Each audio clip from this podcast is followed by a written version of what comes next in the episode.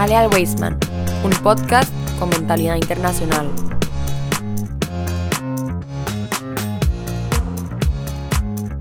Muy buenas comunidad Weisman, qué gusto tenerlos nuevamente del otro lado de sus dispositivos escuchando nuestro programa Jale al Weisman, un podcast con mentalidad internacional.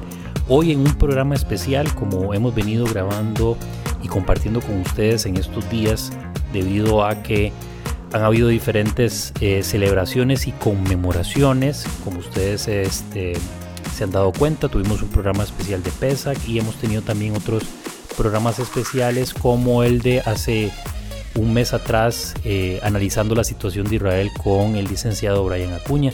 Esta vez tenemos un programa sumamente especial, digo que especial en el sentido de que eh, es menester y es necesario eh, perpetuar la memoria y creo que este programa lo que pretende es aportar un grano de arena en la perpetuación de esa memoria con el objetivo de que acontecimientos como la Shoah, el Holocausto, no se repitan nunca más. Hoy 18 de abril se conmemora Yom HaShoah, aunque está más que claro que en Israel desde el 17, porque los días en Israel comienzan a la noche, desde el 17 y hasta el 18 de abril, se está conmemorando Yom HaShoah, el día en que recordamos eh, el holocausto y a las víctimas del nazismo y también conmemoramos el heroísmo, que esa es una gran diferencia eh, entre el día del holocausto que se instauró, creo que es el 27 de enero por las Naciones Unidas, con diferencia a Yom HaShoah que también se conmemora el heroísmo el haber luchado y el haber resistido en contra del nazismo y esas 6 millones de víctimas. Para tratar esta temática tan delicada, por supuesto que no lo podía abordar eh, yo solo, creo que tengo a una de las eh, autoridades, a las voces autorizadas en Costa Rica y me atrevo a decir en, en América Latina en torno a temáticas del holocausto un querido amigo, como ha estado ya invitado anteriormente en el mes de noviembre, que estuvimos conversando eh, sobre Crystal Nat. Hoy nos acompaña nuevamente, eh, decía, un gran amigo, pero también historiador, escritor, un apasionado eh, por la lectura y también un erudito en el tema del holocausto, Rafa Cordero Chacón. Rafa, ¿qué tal? Junior, un placer. se te fue la mano, pero muchas gracias por tus palabras de bienvenida. Y como la vez pasada, Junior, a, a compartir y a sacar reflexiones. Creo que me quedé corto más bien, a pesar de que decís que, que se me fue la mano. Eh, estuvimos meses atrás, bueno, el año pasado, eh, compartiendo reflexiones sobre Crystal y cuando nos dimos cuenta teníamos más de una hora de programa y se nos quedó corto, ¿verdad? Es cierto nos quedó corto. Siempre nos hace falta. Claro, vamos a tratar de autorregularnos lo más posible, pero creo que eh, lo que estuvimos discutiendo fuera de micrófono, por decirlo así, eh, creo que cada punto vale la pena, cada uno es importante, al menos mencionarlo y rescatarlo de manera muy breve, eh, pero ahí vamos viendo cómo se desarrolla el programa. A ustedes, estimados estudiantes, padres de familia, miembros de la comunidad Weisman y todas las personas que nos, nos escuchan, perdón, no solo en Latinoamérica, sino también en Europa. Tenemos descargas en Asia, inclusive en países de África. Eh, estamos muy felices que estén ahí y esperemos que este programa pueda este, atravesar las fibras más sensibles para, con el objetivo claro de causar una reflexión en torno a la temática que vamos a desarrollar hoy. Yom HaShoah, Rafa, el día del holocausto, por decirlo así, se está conmemorando en estos momentos en Israel y en el colegio, en el Instituto Dr. Jaime Weizmann, no va a ser la sección, vamos a tener actos específicos en este día. Eh, este podcast es, forma parte también de la programación eh, para recordar Yom HaShoah.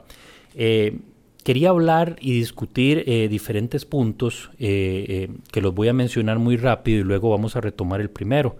Quería hablar sobre la naturaleza del holocausto, la historia per se del holocausto, la memoria, la educación, las implicaciones actuales, las lecciones y en torno al final vamos a hacer una pregunta sobre Yom HaShoah. No podemos hablar del día del holocausto sin este, hacer una pregunta que es la que yo siempre recuerdo fue la primera que leí cuando estuve hace ya unos años en Yad Vashem y una que siempre estuvo rebotando ahí. ¿Cómo fue humanamente posible? ¿Cómo podemos entender que de, esto no fue de la noche a la mañana, pero ¿cómo podemos entender que un grupo de personas en lo que se conocía en aquel momento como la cuna de la civilización europea, eh, un grupo de personas decidieran eh, exterminar literal a otro grupo que eh, cohabitaba con ellos en distintos países? ¿Cómo fue humanamente posible? Es una pregunta muy compleja, Junior.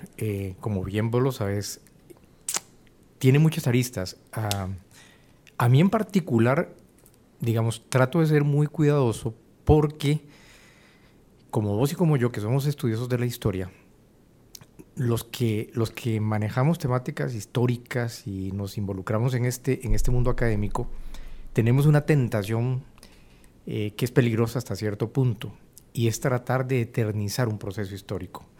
Y entonces tenemos como una especie de idealizas, idealización por los orígenes. Y esto nos puede llevar, digamos, a, hundirnos en, un pasado tratando de rastrear y rastrear lo más atrás posible el origen de un proceso histórico. Esto es peligroso porque nos puede desenfocar. Sin embargo, eh, y esto no pretende ser una pregunta, una respuesta definitiva, porque es muy complejo, es muy complejo. Vos decías ahora algo que me parece muy valioso. ¿Cómo fue posible que Europa, la supuesta cuna de la civilización occidental. Bueno, ahí nace Occidente. Eh, en, ese mundo tripartito griego, romano y, y judeocristiano, con esos fundamentos de, esa formación triangular. ¿Cómo es posible que este continente haya sido eh, el generador del considerado el genocidio más atroz de la historia de la humanidad? Mm, yo creo que definitivamente uno tiene que hacer una fase previa y es el, la judiofobia cristiana de origen medieval. Con esto, y quiero enlazar con, lo, con, la, con el inicio, yo no, yo no pretendo plantear que los orígenes de la Shoah están en la Edad Media Europea, pero sin duda alguna creo que fue una especie de proceso histórico que se llevó a cabo en el medioevo europeo en el cual las matanzas de judíos no eran algo extraordinario. Es decir, hubo pogromos aislados en diferentes momentos en toda Europa occidental eh, Europa oriental, en donde matar judíos a raíz de algún acontecimiento de tipo religioso eh, no era un, hecho aislado. Es decir, eh, en algún momento nosotros hemos discutido cómo, digamos, el cristianismo, aun cuando le da al judío una especie de puerta de salvación, como es la conversión al cristianismo, eh, sabemos que eso finalmente era una salida falsa. Eh, las masacres en la Edad Media, eh, qué sé yo, en este momento estoy pensando Sevilla, 1391, Toledo, bueno, de hecho las masacres de Sevilla destapan un proceso que se expande por toda la península ibérica. el judío siempre es visto como el otro, eh, es la otredad que no me gusta, es la otredad eh, negativa. Y el grave problema de la Media Europea y esa violencia contra el judío es definitivamente el, llamado crimen del deicidio. Cuando vos pensás que una población es educada en términos de enseñar que el judío mató a Dios, o sea, es muy fuerte. O sea, nosotros en, una sociedad como la actual, en donde no estoy diciendo que haya situaciones perfectas y que hemos mejorado muchísimo, pero que tenemos otra mentalidad, nos cuesta mucho tratar de entender esa mentalidad medieval europea de que el judío es un deicida y si se atrevió a matar a Dios, ¿por qué no lo vamos a matar a él? Entiéndase, matar a Dios, matar a Jesús, claro, al Dios cristiano. Por supuesto, estoy hablando en, términos del, cristianismo. Claro. Sí, claro, por supuesto. Eh, y bueno, y eso, digamos, eh, genera procesos de violencia bastante fuertes. Bueno, hablemos incluso un poquito de la Inquisición, ¿verdad? Eh, una institución creada para perseguir obviamente, bueno, si nos ubicamos en la península ibérica, a conversos moros o a conversos judíos. Eh, y obviamente desviaciones eh, autorizadas, digamos, eh, que desde la perspectiva de la autoridad del Vaticano no entran dentro de la óptica cristiana, como el arrianismo, por ejemplo, ¿verdad?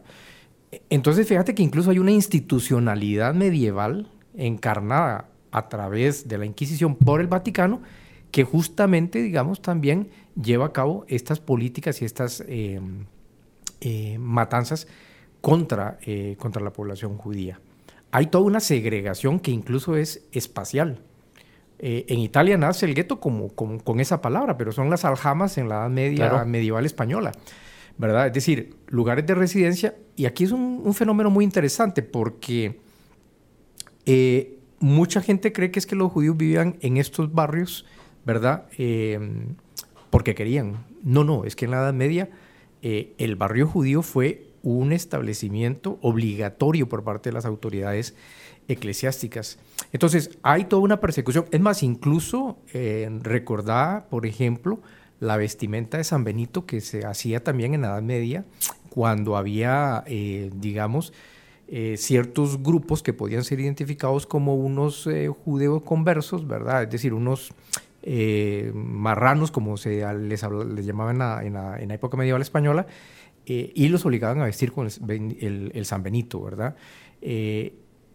Eh, ya esa vestimenta, incluso uno podría decir, bueno, eso anuncia un poco, ¿verdad? el Maguen David en, en, la época de la Segunda Guerra Mundial. bueno, no estamos diciendo que haya un enlace entre uno y otro, pero sí que es claro que había una necesidad de parte de la sociedad cristiana medieval de identificar al judío porque desde un punto de vista eh, étnico no era posible, eso ya digamos lo sabemos, ¿verdad? Eh, es muy curioso también cómo esta Europa que pasa la Edad Media, podemos hacer un brinco a la Ilustración, eh, una Europa más racional, en donde se están inventando las principales ramas de las ciencias, las bases están ahí, pero finalmente eh, se le da la ciudadanía en diferentes países europeos, entre el 70 y 71 en Francia y en Alemania. Pero finalmente el judío se vuelve ciudadano alemán, se vuelve ciudadano italiano, se vuelve ciudadano francés, pero no se quita de sí mismo la carga de discriminación. Eh, cuando una sociedad se acostumbra a ver al otro de la forma tan peyorativa, negativa, y que a través de la historia ha sido objeto incluso de programas de aniquilación, yo creo que ahí nosotros llegamos a la conclusión de que es que los humanos no somos tan racionales como, como siempre hemos eh, proclamado. A mí me encanta una frase eh, de, de Henry eh, Curtis, el Premio Nobel de Literatura, cuando escribió, el, bueno, él tiene varios libros sobreviviente. sobre el holocausto, sí, sobreviviente del holocausto, y decía que la Shoah es el fracaso total y absoluto de eh, la civilización occidental. O sea, llega a tal punto, y yo en eso estoy totalmente de acuerdo con él, es decir, una sociedad que ha provocado eh, 6 millones de muertos solo por el hecho de ser judíos, definitivamente fracasó. Fracasó en su intento de ilustrarnos, llamémosle así, ¿verdad? El otro elemento, Junior, es el, rol también que juega la ideología, la propaganda, ¿verdad? Ahí estamos, ahí estamos hablando ya de otro vector, pero ya en el mundo moderno, ¿verdad? Que es importante eh, recalcarlo, que era algo que no teníamos en, en, los primeros contextos que estás describiendo. La propaganda se daba, digamos, por decirlo así, en las iglesias.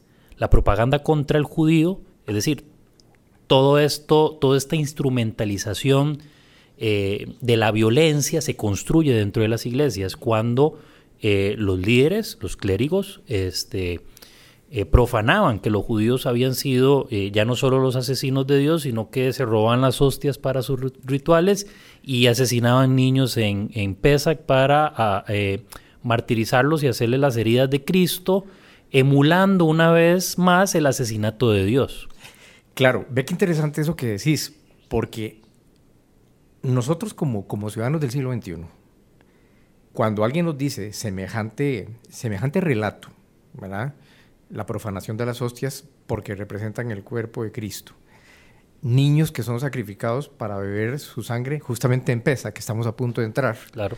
Eh, nosotros, eso eh, hasta nos puede provocar cierta hilaridad, que por supuesto no lo ves por las consecuencias que tuvo.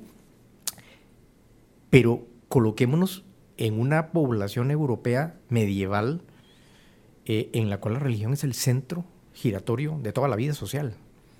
Eh, esto es, es, muy fuerte y es así como se enseñaba, efectivamente, ¿verdad? Eh, ahora pasemos al mundo moderno y ya la sociedad europea de los años 30, porque ahí sí, hay, hay un, un, cambio importante, ¿verdad? ya tenemos la teoría evolutiva y esa malinterpretación de la teoría evolutiva que es el darwinismo social. Eso pudo haber quedado en una simple pseudoteoría científica y no pasa nada. El problema es que hubo sectores de la sociedad europea que finalmente transforman ese darwinismo social en un programa político. Y ahí nace entonces el, darwinismo político. Y ahí sí tenemos un problema muy serio. Y nace junto con el darwinismo político, político perdón, como bien mencionás, el antisemitismo eugenésico. Claro, por supuesto. Y es que nosotros lo mencionábamos en el programa pasado, Junior, pero esto, esto tiene que ser, o sea, algo que no, no se nos olvide. Eh, si el cristianismo le ofrece, desde la perspectiva cristiana, ¿verdad? Obviamente, una puerta de salvación al judío, el antisemitismo eugenésico, como lo planteas, no le ofrece absolutamente nada. No hay alternativa. No hay alternativa. Si vos sos judío, tenés una condición genética que te hace un ser eh, a los ojos de, estos eh, grupos pseudointelectuales sencillamente despreciable. Y, es que no es solo un desprecio, porque finalmente el desprecio te podría llevar a no relacionarte con esa otredad que representa el judío. Es que desde la óptica de la ideología racial que se desarrolla en Europa, eh, finalmente el judío es un ser contaminante. Y eso te coloca en otra, en otra posición, te coloca en otra perspectiva. Eh, ya aquí no se trata de que el judío puede estar con nosotros y se convierta al cristianismo. Ha encontrado, entre comillas, ¿verdad?, su salvación. No, no, es que aquí tu sola presencia vuelve impuro a mi grupo racial. Y eh, esto ya es es muy diferente. Y uno dice, pero ¿cómo los europeos les pudo haber calado semejante discurso? Bueno, pero es que sí caló. Sí caló. En diferente grado o no, pero caló.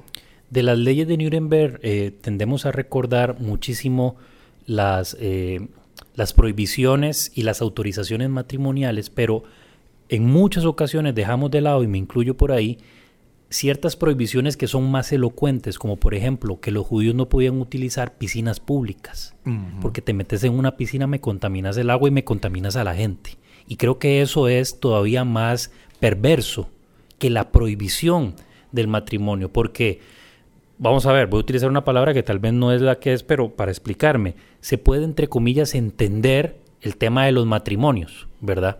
Ok, bueno, estás casándote con un judío pero ya el tema de prohibir bañarse en una, en una piscina, eso es perverso.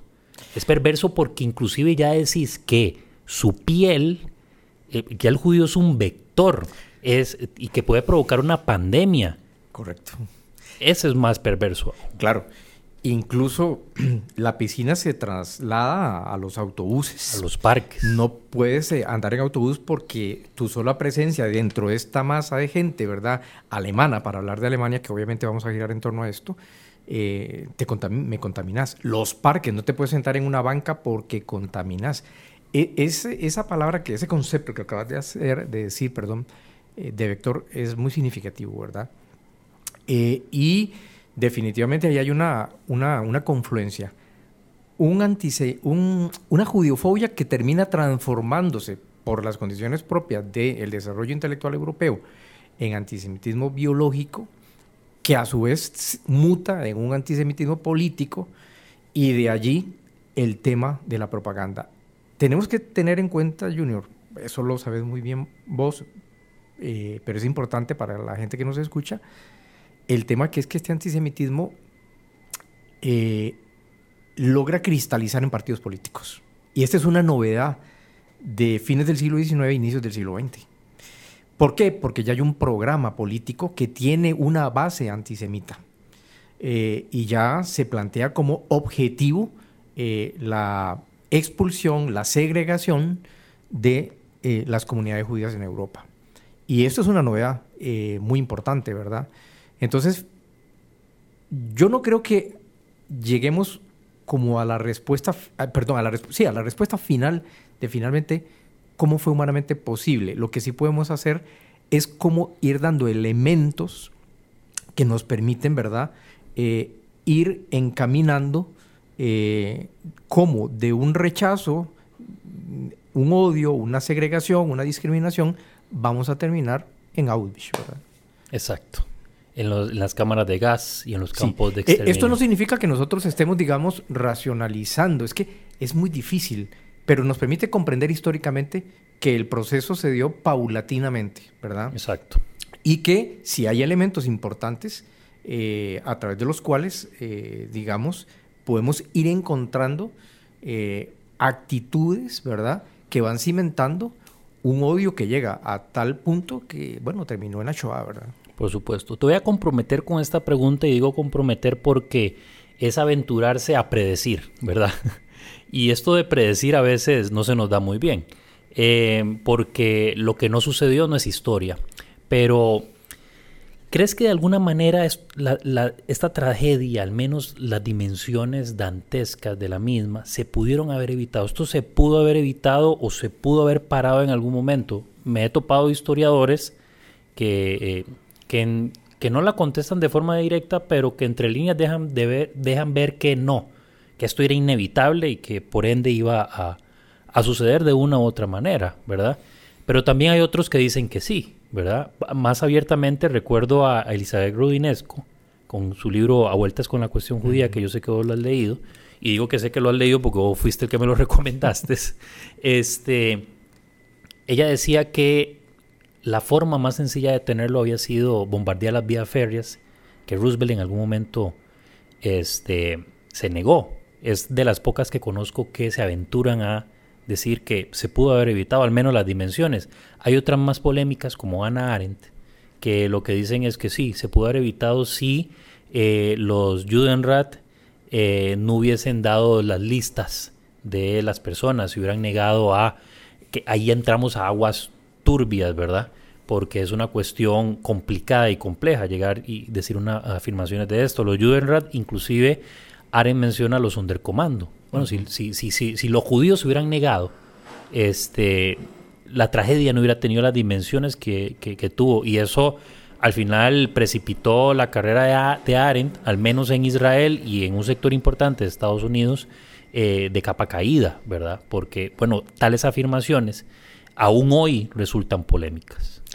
Sí, yo estoy de acuerdo con vos. Definitivamente, digamos, eh, eh, en, el campo de la historia, lo que no sucedió se convierte en especulación, eso es definitivo.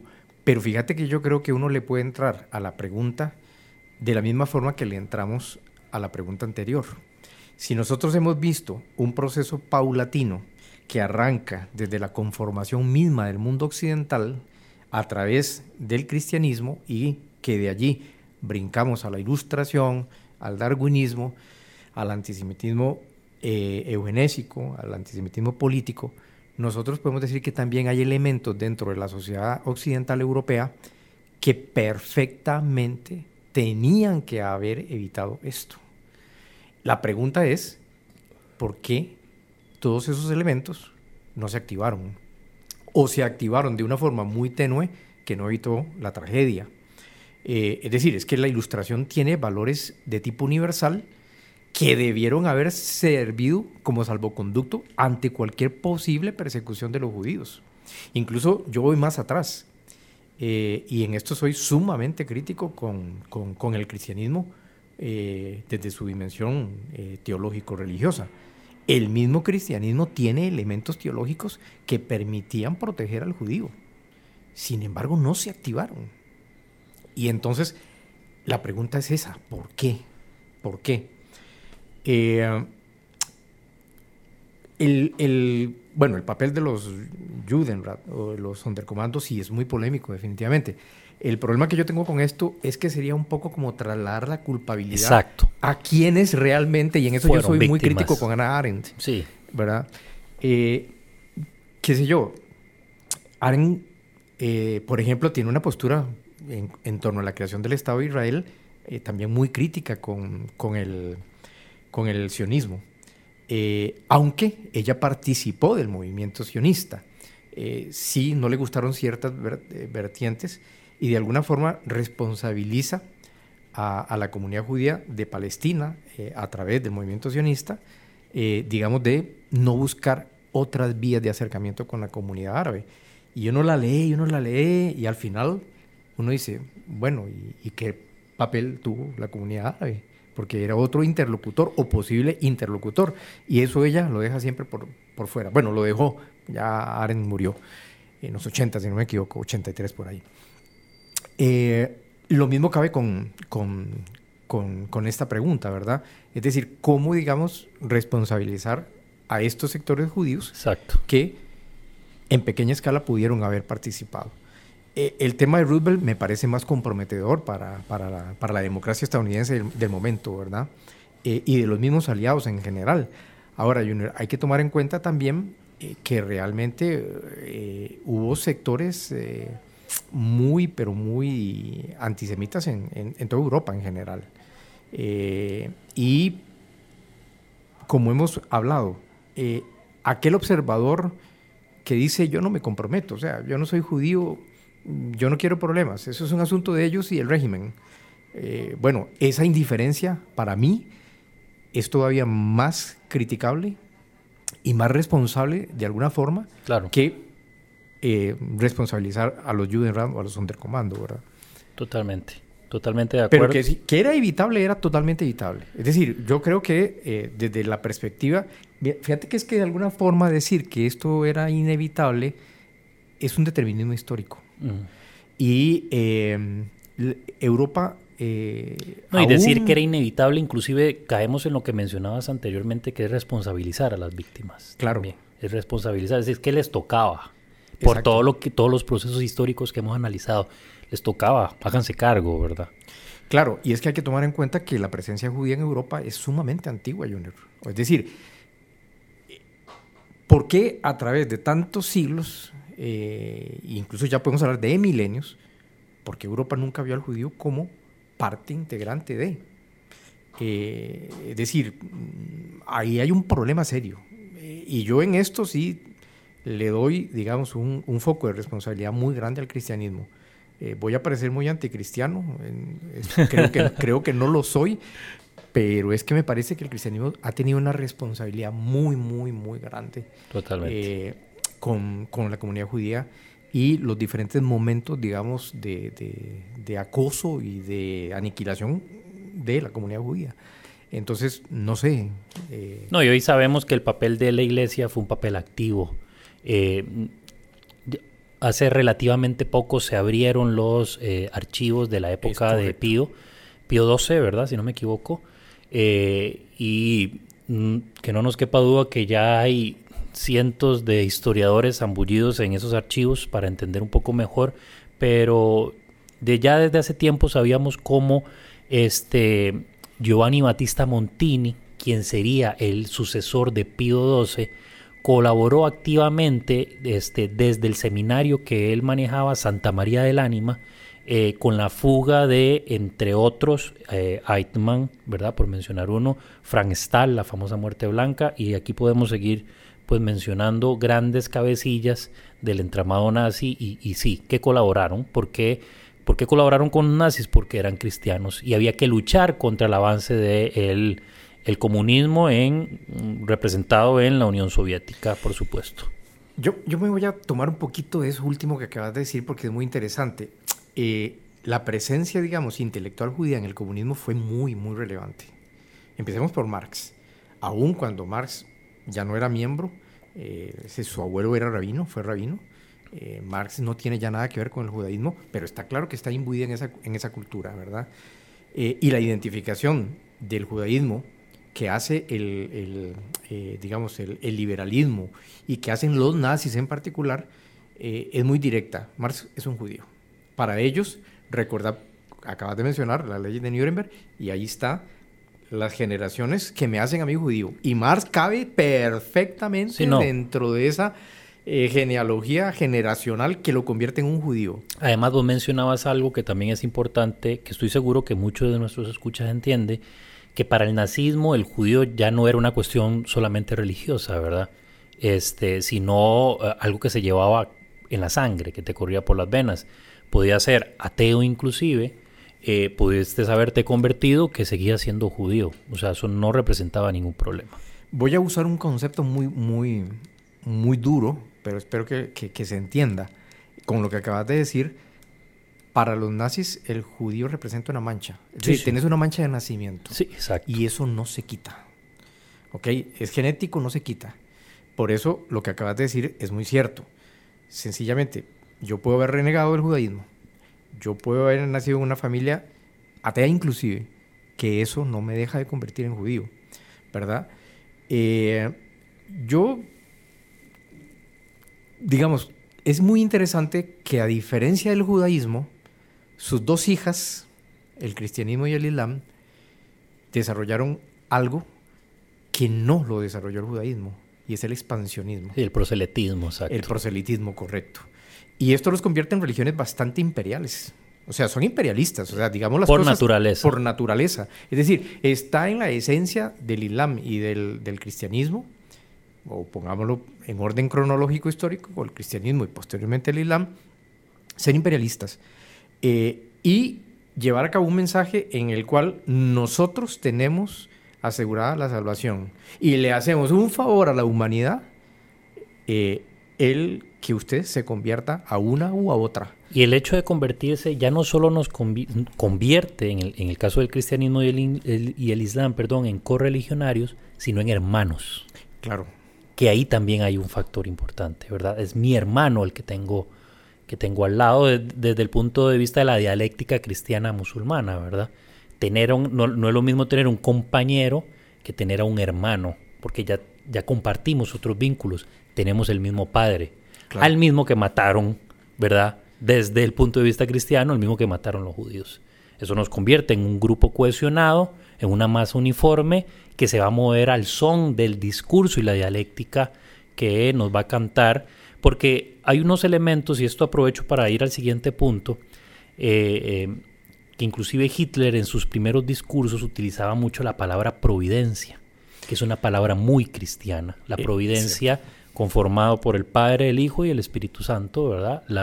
el, Dios tripartito, el único Dios tripartito desde el punto de vista cristiano. Eso posibilitó este, eh, que los feligreses, los miembros activos de la iglesia, también este, coquetearan con la idea del nazismo desde un punto de vista, porque el, el ateísmo comunista marxista, que también era el enemigo, al final es, es vinculado con los judíos, ¿verdad? El judeo-bolchevismo, ¿verdad? Entonces ya los judíos son un enemigo, ya no solo porque mataron a Dios, sino porque son comunistas y quieren expandir el ateísmo. Y Hitler utiliza eso en sus discursos constantemente, afirmando que era la providencia que lo había elegido y lo había escogido a él. Es que justamente en un famoso discurso él lo dice así. O sea, yo sí he sido elegido, elegido por la providencia, porque tengo una misión universal. Es que no era solo una, una misión que tenía que ver con su germanidad, eh, con su arianización es que ya era un mandato en favor de la humanidad. Y ese mandato era acabar con el judeo-bolchevismo, como vos lo acabas de plantear. Entonces, fíjate que es un discurso muy fuerte por todo lado, ¿verdad? Eh, entonces, tenemos una sociedad europea con una gran tradición imperialista en términos religiosos, que además la aplicó también en términos políticos, ¿verdad? Exacto. Eh, y finalmente, digamos, se, se conjuga con toda esta imagen político-ideológica de que los judíos son los inventores del comunismo y por lo tanto el comunismo es nuestro enemigo, ¿verdad? Muchas de las particularidades que hay en la Shoah, eh, entre muchas, eh, creo que hay una que principalmente hace eco, que es el concepto de la organización, la eficacia, y creo que también lo mencionaba este Sigmund Bauman, que la modernidad también, ¿verdad? Eh, al final, era una fábrica, eran fábricas, creo que es Timothy Snyder el que le llama eh, factorías de la muerte, utiliza este concepto. Una factoría es una fábrica, imaginemos una fábrica de galletas que tiene un proceso donde todo es utilizable y reutilizable constantemente. Eh, eso del holocausto, Rafa, quiero que conversemos un poco. Eso es lo que lo hace particular. ¿Por qué se convierte eh, el asesinato improvisado llevado a cabo en, eh, a partir del 22 de junio de 1941 en la Operación Barbarroja, que se extiende aproximadamente un año y unos meses, y de pronto aparecen las factorías de la muerte, como utilizando el, término, el término perdón, de Snyder. Eh, y esa es la particularidad de la Shoah. Quiero que conversemos un poco de eso. Sí, es muy interesante eh, esa perspectiva que estás planteando, porque, eh, vamos a ver, yo recuerdo cuando yo daba clases en el colegio metodista y tuve un, un, alumno muy quisquilloso, ¿verdad? Que me cuestionaba muchísimo la veracidad del holocausto y me decía, si yo agarro los 6 millones y los divido por mes y por año, eh, de ahí la cantidad de minutos que tendrían que haber estado los hornos prendidos, no me da matemáticamente. Eh, y, mucha gente razona en esos términos. Eh, está claro que el holocausto no fue solo Auschwitz, ¿verdad? Exacto. Y yo creo que ahí es donde tenemos que empezar, digamos, a quitar la imagen de que Holocausto es igual a Auschwitz, eh, es igual a Treblinka, a Mauthausen, etcétera, etcétera, etcétera, etcétera. Es que el Holocausto también fue la masacre en bosques. Es decir, los... Ponari, los, Villar. Claro, claro, los pelotones de fusilamiento en zonas boscosas. Los Einsangruppen. Exactamente, es decir, toda esta política, digamos, eh, y que los Einsangruppen son muy interesantes desde la perspectiva de entender el holocausto, porque la responsabilidad de estos grupos de ataque en, la aniquilación de comunidades judías fue enorme, fue enorme. Eh, eh, el problema que tenemos, ¿verdad? Eh, ahora, yo te voy a ser sincero, yo, digamos, discutir cifras a mí me parece hasta bastante banal. finalmente, digamos, sabemos que la demografía europea no se especializa eh, y tiene una asertividad eh, como la tenemos hoy en día. O sea, la, demografía europea moderna, los registros ya demográficos datan después de los 50. Ahí nace la demografía histórica. Es decir, el holocausto está en la fase previa a esto. Entonces, los registros parroquiales, etcétera, los censos nacionales, no son muy fiables. En ese sentido, digamos, siempre vamos a tener un margen de duda o a favor o en contra, porque como vos sabes, también hay perspectivas que hablan hasta de 11 millones de, judíos asesinados, ¿verdad? Lo que sabemos, eh, está claro, es que la cifra de 6 millones es la más consensuada. Y es una cifra atroz, sencillamente es atroz. Si uno agarra las cifras que se tenía en la conferencia de Bansi, que los mismos nazis la dan, 11 y resto de millones, y uno dice, pues putica, 6 millones. Estamos hablando, eh, entre comillas, de una efectividad, porque es que, es que resulta hasta chocante hablar, usar la palabra eh, para esto, pero la efectividad nazi fue enorme. Sí, sí, total. O sea, fue enorme. Eh, entonces, uno tiene que, digamos, de pensar el holocausto en un, en un abanico de formas de aniquilamiento. los mismos, bueno, empecemos por el programa de Crystal Nash que hablamos la vez pasada. Es decir, ahí ya hubo eh, una cantidad cercana al centenar de muertos y estos programas se dieron en diferentes lugares de Europa eh, con el avance de las tropas nazis. Ahí es donde está el tema de la colaboración, ¿verdad? El colaboracionismo en, eh, conforme las tropas y los Einsatzgruppen iban avanzando hacia el este hasta llegar a Rusia. Entonces el holocausto no es que se, se asesinaron a los 6 millones en los hornos de Auschwitz y otros campos de exterminio. No, es que fue una, una política de aniquilamiento, eh, como vos lo dijiste, en fases, ¿verdad? Eh, y no todos murieron en Auschwitz, no todos murieron en los hornos, no todos murieron en los campos de exterminio. Eh, ahora, lo que sí es horripilante y que realmente lo deja uno totalmente dubitativo es el hecho de que sí se encontró un mecanismo propio de la revolución industrial exacto. para la aniquilar. Y ahí, exacto, es la modernización de la muerte. Eh, y esto no tiene parangón en la historia del mundo. O sea, y esto ese es un elemento que convierte a, lo, a Shoah en un proceso histórico único e irrepetible.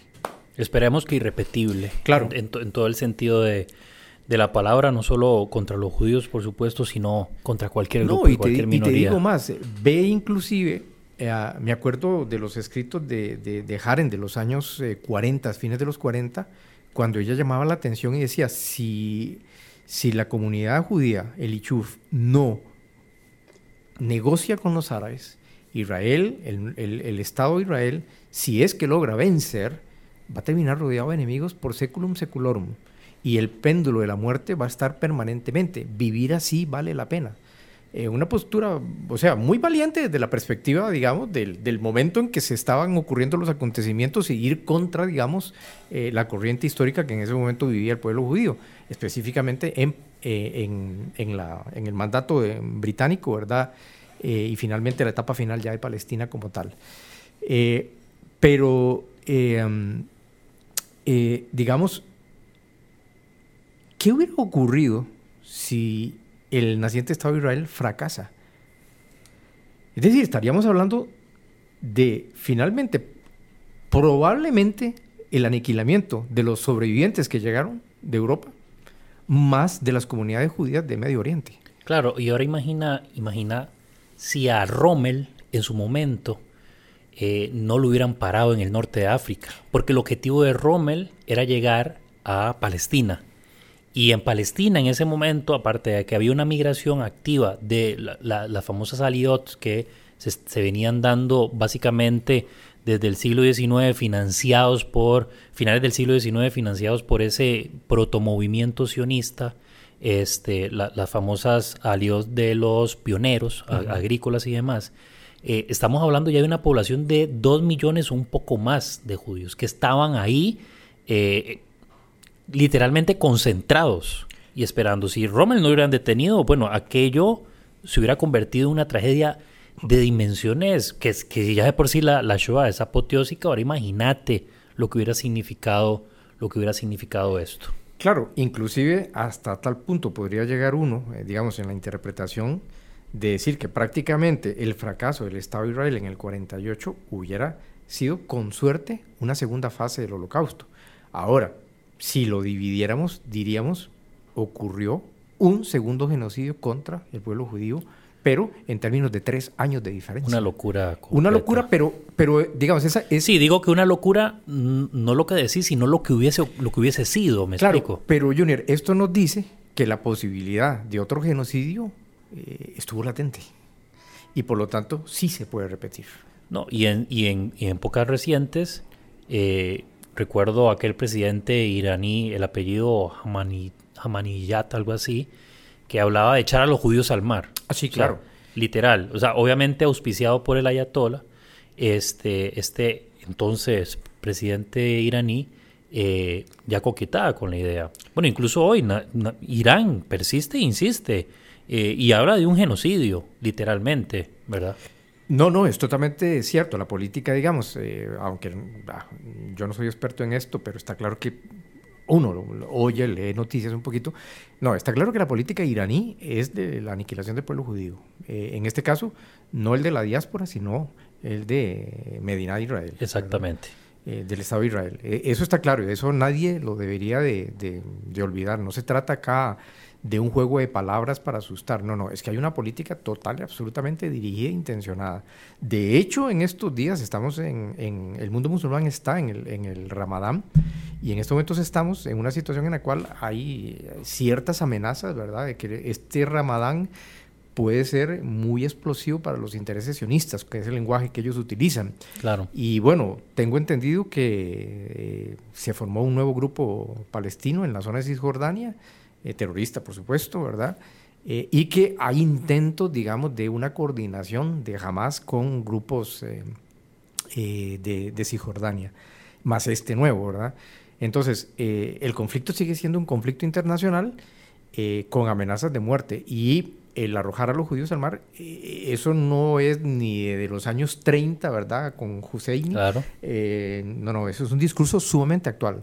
Y yo creo que la gente debería de tener clara conciencia, Junior, de que si el pueblo judío no ha sufrido otra hecatombe criminal, genocida, eh, no es porque no han querido. O sea, hay muchos actores en el Medio Oriente que han apostado y es más, ya lo sabemos, siguen apostando. Está claro que el tema iraní es un tema, ah, para ahí tenés a, a, nuestro amigo Ryan, eh, experto, súper experto en esto, pero sí que está claro que, hay un objetivo que tiene que ver mucho con las rivalidades entre el mundo chií y suní eh, y este conflicto entre el mundo árabe y eh, los iraníes, los persas, ¿verdad? no nos vamos a meter en ese tema, ese no es mi campo, pero sí que está claro que dentro de ese contexto de lucha eh, interreligiosa dentro del mundo musulmán, eh, el Estado de Israel eh, para ellos juega un papel determinante. Y creo que es importante esto que mencionas y esto que decís porque nos permite entonces una vez más hacer eco e hincapié este, en aquellas personas que insisten en separar el antisionismo del antisemitismo. Es lo mismo es exactamente lo mismo. Oponerse a la, existencia del Estado de Israel eh, y, todas estas implicaciones es exactamente igual lo que ocurrió a los años 30 en Alemania, ¿verdad?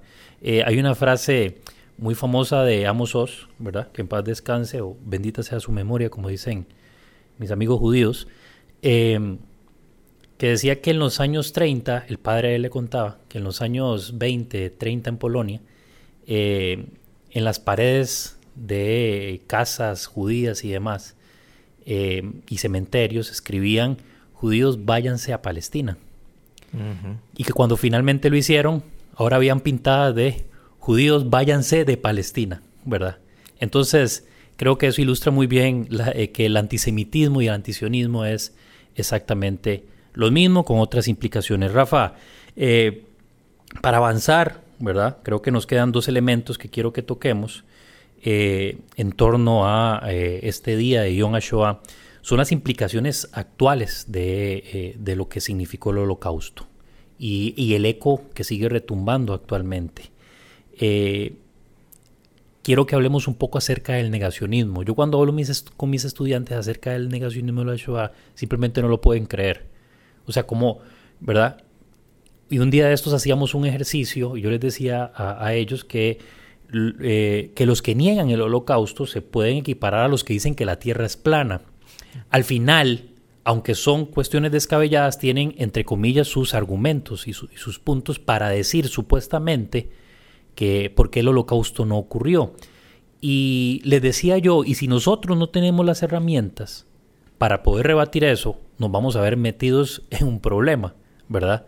al menos en nuestro círculo más cercano, ¿verdad? Me, refiero en contextos como universidades o en otros lugares que no necesariamente son projudíos en ese sentido.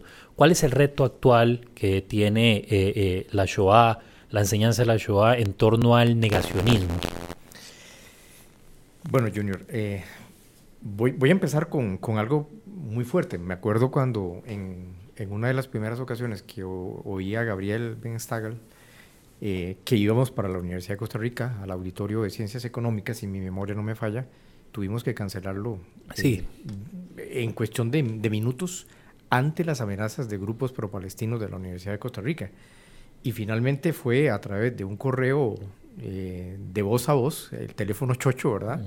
Que entre todos los que íbamos a participar ahí, oyendo a Gabriel, finalmente pudimos llegar al auditorio, a otro auditorio de la Universidad de Costa Rica, eh, y aún así llegaron algunos eh, profesores universitarios eh, muy pro-palestinos que tienen una característica en común, la mala crianza, la falta de argumentos. Es que ese es el punto, vos puedes ser pro-palestino si querés, o sea, es tu derecho, pero la chabacanería.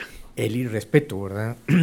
gente que no, no, no respeta argumentos, están tan, son tan tóxicos, porque es que esa es la verdad, son tan tóxicos que se vuelven irracionales. Es decir, negar el holocausto para mí es eso, una irracionalidad, eh, porque es un, fue un proceso histórico totalmente demostrado. Eh, y aquí podemos hablar de un, de un detalle, Junior.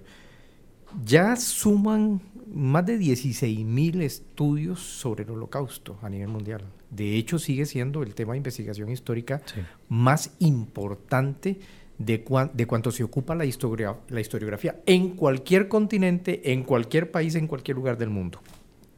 Hay que ser demasiado irracional para pensar que historiadores de todo el planeta Tierra han perdido 75 años y más de tiempo estudiando un fenómeno que solo está en el imaginario de los judíos que convencieron al resto de la población para decirles que esto es un cuento, pero que sí existió de verdad. O sea, realmente hay que ser muy irracional. Em, ¿Vos ves factible y viable enfrascarse perdón, en, una discusión, en un debate con personas que niegan el holocausto? O sea, ¿ves que hay, vamos a decirlo así, un tipo de ganancia? O sea, te va a retribuir algo, vas a lograr algo. Mira, esto es un poco como con el tema de las redes sociales, sí. ¿verdad? Eh, yo que soy fanático del Barcelona, ¿verdad? Y que estamos pasando vacas eh, flacas. Por... estamos mejorando un poco por ahí en la liga. Sí, pues sí, pues sí, pero, pero no me refiero tanto a, la posición de la liga porque estoy muy contento, sino más bien por todo el escándalo Negreira, y esto. Pero eh, esto ha generado una, un, un, debate en las... es que no es ni debate, es que son discusiones estériles y llega un punto en el cual uno dice, no, no, es que yo no puedo ni, ni, ni responder más. Con, con, con, esto, que es un tema mucho más serio, o sea, es un tema que afecta... Es, la Shoah fue, es y será un parteaguas en la historia del planeta Tierra. Y yo creo que aquí es por donde podemos empezar, Junior. El holocausto no fue exclusivamente una tragedia del pueblo judío. Por supuesto que fue el que lo vivió en carne propia y lo sigue viviendo. Hay una estigmatización, eso está clarísimo. Eh, pero sí que es claro que esto tiene que ser trasladado eh, a una dimensión universal, eh, porque finalmente formamos una única especie. A través del, judaísmo, el cristianismo hereda una valorización universal del individuo. Eh, y esto hace que, y, el Islam en su forma también, en formas no, no radicalizadas, ¿verdad? entonces, esto ya es un asunto que tiene que ver con la, condición humana, con, con nosotros como especie. Por eso es que hay que enseñar el holocausto. Eh, no solo para prevenir, que de por sí es importantísimo, es también una reflexión filosófica de cuáles son los límites que podemos los humanos romper y deshumanizarnos por completo. El rabino Jonathan Sachs eh, reflexionaba sobre estas palabras que vos estás diciendo. Sí, el rabino murió hace como ocho años. Por ahí anda, por ahí anda, sí, la, cifra. Creo que un poco menos, pero por ahí anda. Eh, Sachs decía que, eh, em, que el antisemitismo, la persecución contra los judíos y, demás al final era el termómetro que medía la degradación y que era el primer paso para. Recordemos que Karl Klauber, uno de los científicos nazis más famosos y menos conocidos, porque lo opacan figuras como Mengele, ¿verdad? Este, Karl Klauber estaba desarrollando estudios con inyecciones para ir después por los eslavos. Y los eslavos no eran, no sé cuántos judíos habían en Europa, 12 millones aproximadamente. Los eslavos eran una cifra muy superior. Y ellos eran los que seguían, porque los eslavos estaban dentro de, o más bien muy por debajo de la pirámide racial que los, eh, los nazis habían establecido. Entonces, creo que negar el holocausto también es negar la posibilidad de que alguien más no solo va a ir por los judíos, sino que va a venir por mí también.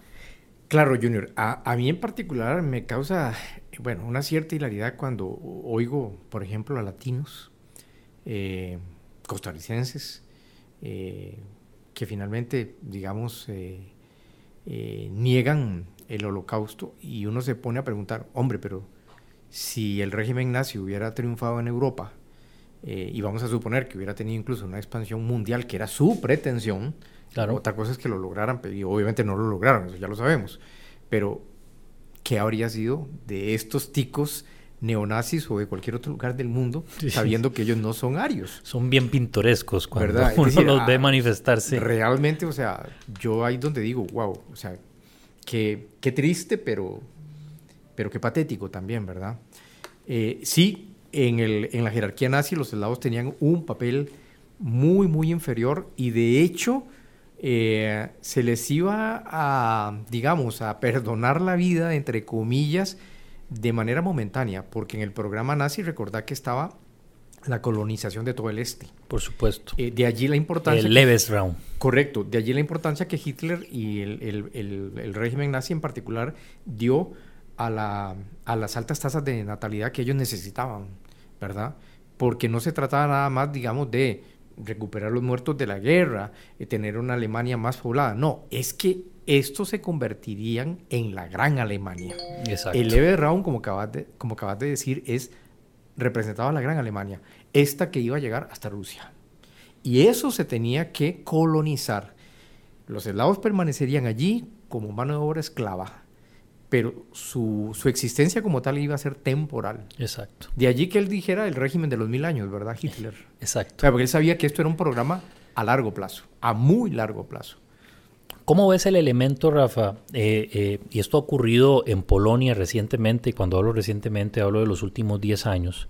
Eh, el tema de cómo han, no voy a decir censurado porque no es censurado, sino estos revisionismos históricos que se están haciendo, y en Francia Le Pen estuvo coqueteando con esto, que es el tema de, por ejemplo, Le Pen negando la participación de eh, la policía francesa en el famoso eh, este, deportación del velódromo. Eh, por otro lado, el régimen de Orban, creo que es en Polonia, creando leyes para decir, no, un momento, o sea, es que esto eran, y, y eso en parte es cierto, campos de exterminio nazis en Polonia. Esto es cierto, pero el tema ahí es que al final, cuando vos empezás como a cerrar círculo, con el objetivo de evitar ciertas responsabilidades, coqueteas con la ultraderecha. Entonces ahí das a entender también que los polacos no participaron en el proceso de exterminio, tal vez no de manera directa, pero sí de forma indirecta, ¿verdad? Eh, justos entre las naciones, la nacionalidad que más hay es polacos, porque eh, fue donde se persiguió el grueso de judíos, entonces por una cuestión de números ahí es donde ibas a tener más justos. Pero esto no niega la participación de tal Polonia, no como Estado y gobierno activo participando porque era enemigo, pero sí de sus ciudadanos en favor de. Eh, Joan Tigros, por ejemplo, tiene un libro llamado Vecinos, que en Polonia ya no se edita, porque habla cómo población polaca encerró a judíos en un granero y los quemó, más de 200 judíos, cómo eh, los pobladores entregaban a sus vecinos judíos, ¿verdad? ¿Cómo ves esto, estos, nuevos desafíos? Mira, ah, yo creo que ahí se mezclan varias cosas, ¿verdad? Eh, finalmente, el holocausto da pie a una penalización internacional, ¿verdad? Y yo creo que, digamos, eh, muchos sectores, digamos, de la intelectualidad, de, la, de, la, ciudadanía europea, llámese en Polonia, llámese en Rumanía, etcétera, en Bulgaria, etcétera, eh, perfectamente, digamos, eh, ahora se la piensan muy bien para, para, para, reconocer esto, porque aún cuando estamos ya a una distancia suficiente para que prácticamente ya quede muy poca gente que pueda ser enjuiciada, sí genera una vergüenza histórica, ¿verdad? Eh, una vergüenza nacional, una vergüenza individual. pero también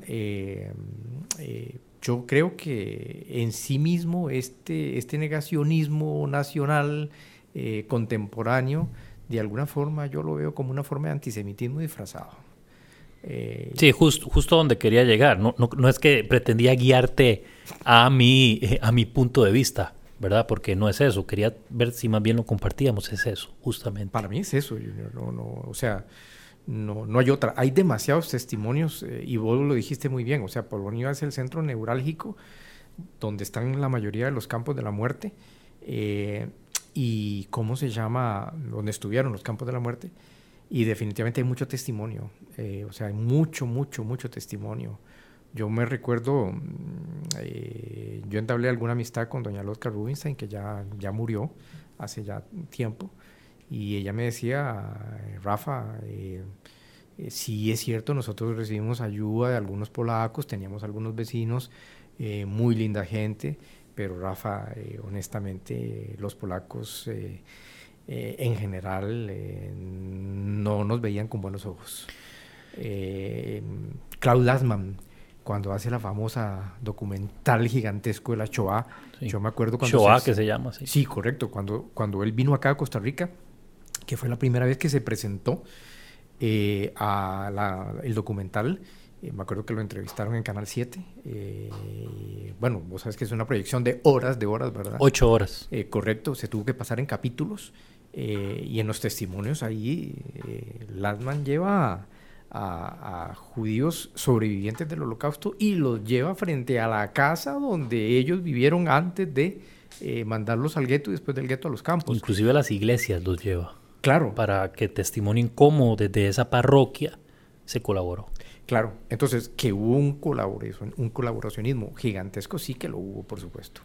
Sí, y recuerdo también al profesor Christopher Browning, de este famoso libro de él, Aquellos hombres grises, el batallón 101 y la solución final, que era una división polaca, este, de polacos desertores del ejército que se unen a los nazis para ir a cazar judíos literalmente, y al final son polacos. Y hoy el gobierno tampoco impide la edición de ese libro. Entonces es eso que al final eh, eh, empiezan como a, mencionaba Le Pen en el caso de Francia, y parece que al final se puede convertir en, algo peligroso, ¿verdad? Cuando líderes de extrema derecha llegan y asumen el poder. Rafa, para... De hecho, dime, dime. tengo entendido que este 2022 o el 2021 hubo un aumento de los eh, ataques antisemitas en el mundo entero. Mm. y esto es una llamada de atención. ¿verdad? Por supuesto. Eh, o sea, una llamada de atención para todos nosotros. Eh, cuando nosotros reconocemos que los judíos europeos fueron objeto de esta política de aniquilamiento atroz, eh, inimaginable, dantesco, pero también comprendemos que lo que pasó con ellos dice mucho de nosotros los humanos, entonces la Shoah debería estar más cerca de cada uno de nosotros. Totalmente. Como una advertencia, ¿verdad? si queremos realmente aspirar eh, a, una era eh, mejor, ¿verdad? Eh, de lo contrario, esto se puede volver a repetir. Total y completamente de acuerdo. En torno, y ya para finalizar, Rafa, y hacer una reflexión de todo esto que hemos conversado, que sin duda sé que va a ser un insumo inclusive académico, no solo aquí en el colegio, sino aquellos profesores que lo escuchen y, entiendan y sepan que es necesario que lo escuchen sus estudiantes, eh, quiero hacer una reflexión en torno a Yom HaShoah, que es el Día de Recuerdo del Holocausto y la razón por la que estamos grabando acá este programa, conversando sobre retos, perspectivas, acontecimientos históricos. No me quería hacer, no me quería ir o no quería despedir el programa y despedirte a vos, por supuesto, sin antes hacer una eh, reflexión. Vivimos en un siglo en que los chicos tienen y chicas tienen diferentes inputs por todo lado, conexiones. Eh, básicamente estamos eh, frente a una generación que nació con la tecnología, con el celular, y hay muchos intereses, muchísimos intereses, y a veces el holocausto no figura en esos intereses. Me atrevería a decir que en muchas ocasiones.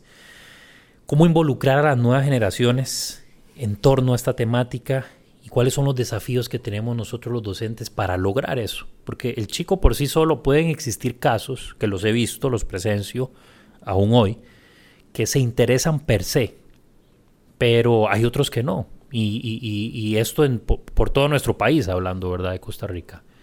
¿Qué crees que debemos hacer nosotros para que eh, abrirle este, este panorama a nuestros estudiantes? Es una súper pregunta, Junior. es una súper pregunta porque definitivamente, o sea, vamos a ver, la historia tiene un, un, problema, vamos, un problema que tiene que ver con la comunicación de, los, de las investigaciones históricas.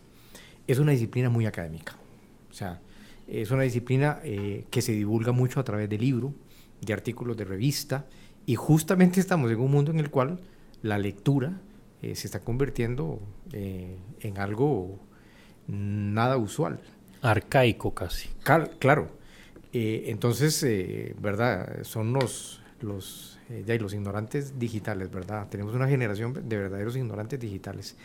Y claro, el conocimiento histórico a nivel profesional se produce a través de investigaciones de institutos de investigación, universidades, facultades, se divulga a través de libros, pero somos una minoría las que, las que tenemos acceso en la medida en que las buscamos.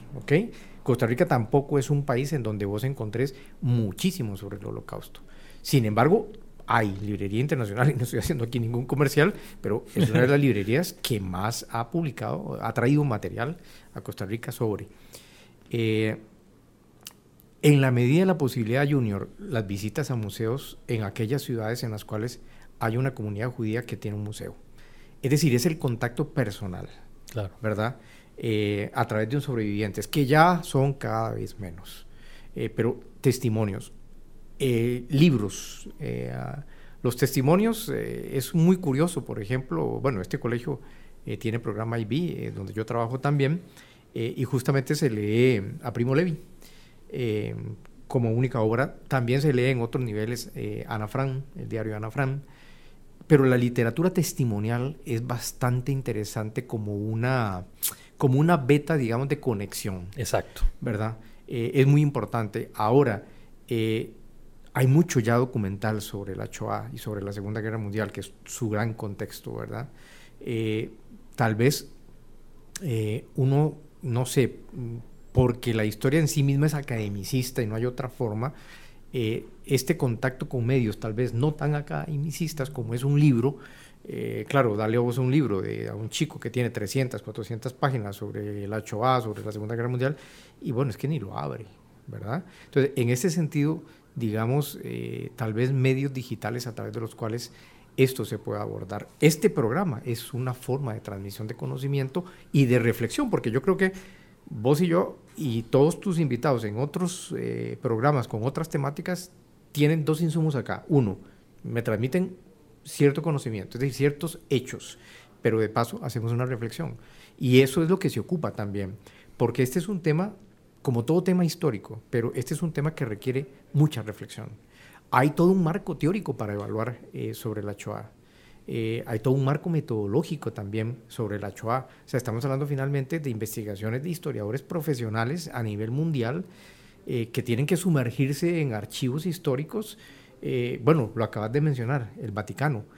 ¿Qué va a salir de toda la investigación que se puede hacer en el Vaticano? ¿Cuántas décadas, si no siglo, nos va a llevar enterarnos de lo que los historiadores encontraron allí?